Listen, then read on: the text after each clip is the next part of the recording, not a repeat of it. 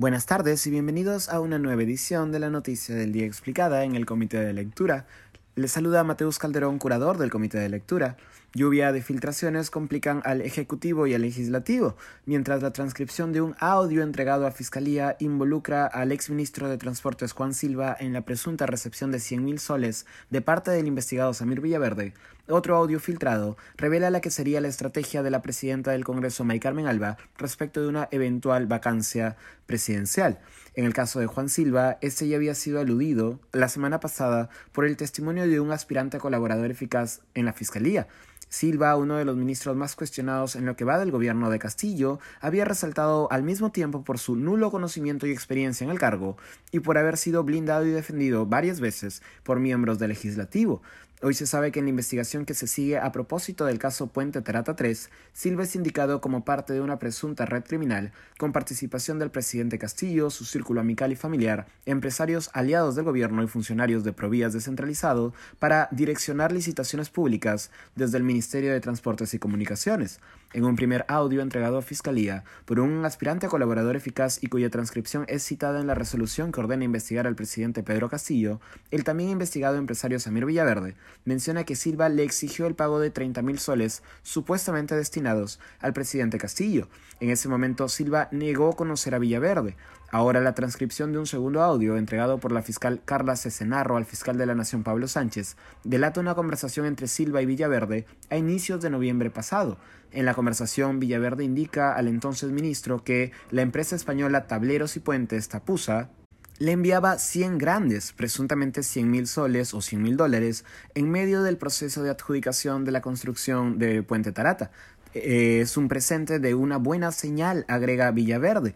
La española Tapusa formó parte del consorcio ganador de la licitación de más de 232 millones de soles, junto con las empresas HB Estructuras Metálicas y Termirex.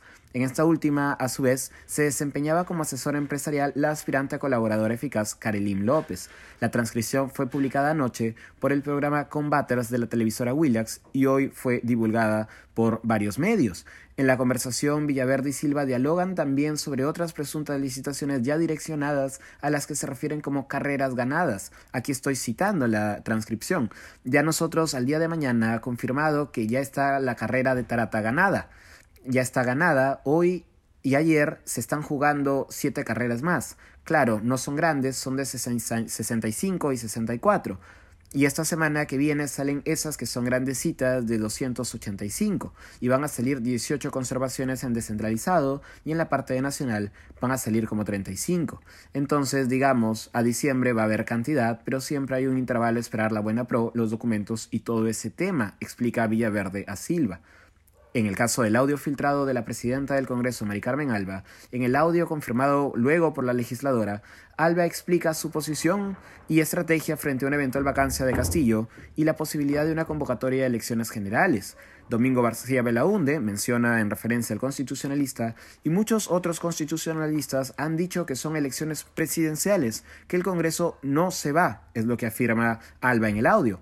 Aquí la sigo citando. Nosotros sacaremos un informe. Pati Juárez iba a sacar una ley, ya ha hecho un tema para sacarla de esa manera. Nosotros no tenemos que desaparecer, lo hemos hablado en Comisión de Constitución, lo hemos hablado con Echaíz, con Tudela, con Juárez. En conferencia de prensa, la presidenta del Congreso afirmó que el audio, cito, quiere desviar la atención. Después del audio de ayer, un audio bomba de corrupción donde dicen que le han dado 100 mil soles al ministro Silva, sale hoy un audio mío donde estoy explicando lo que dice el artículo 115 de la Constitución. Ustedes analizarán el por qué. Este tema para mí definitivamente quiere desviar la atención. Antes, Alba había señalado que si para que tenga que salir Castillo nos tenemos que ir todos, nos vamos todos. Eso ha sido todo por hoy. Volveremos el lunes con más información y no se pierdan el domingo. Comité de domingo se despide Mateus Calderón.